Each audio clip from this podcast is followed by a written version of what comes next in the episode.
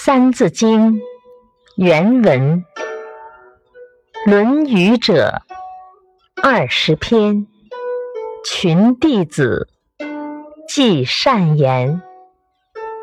解释：《论语》这本书共有二十篇，是孔子的弟子们以及弟子的弟子们记载的有关孔子言论的一部书。启示。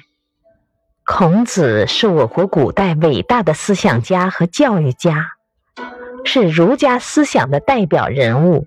《论语》的核心是如何做人，以及做人的道理。